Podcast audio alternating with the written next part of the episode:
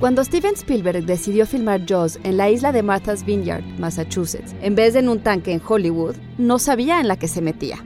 Basada en la novela del mismo nombre, escrita por Peter Benchley en 1974, la historia del gran tiburón blanco que asedia un pueblito turístico en vísperas del 4 de julio, no solo es considerada una de las mejores películas del cine, sino el prototipo del blockbuster veraniego. Institute. Masterpiece Your Life.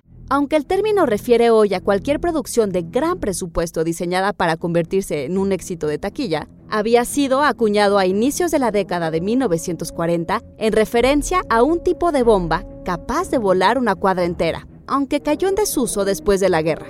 Para los 50 se refería ya a películas grandes en espectáculo, escala y costo, pero cuyo fracaso ponía en juego el futuro de un estudio o un cineasta. Y es que no solo se trataba de la primera película grande de Spielberg, sino que era la primera película importante que se filmaba en el océano, lo que resultó en un rodaje muy complicado que rebasó por mucho su presupuesto y calendario de producción y que llevó a los miembros del crew a darle el mote de Floss.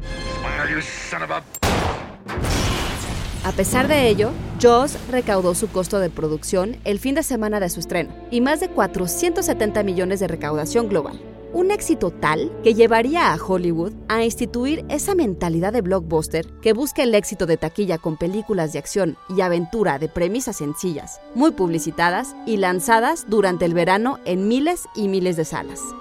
Jaws se estrenó el 20 de junio de 1975. Idea original y guion Antonio Camarillo. Y grabando desde casa, Ana Goyenechea. Nos escuchamos en la próxima cápsula SAE.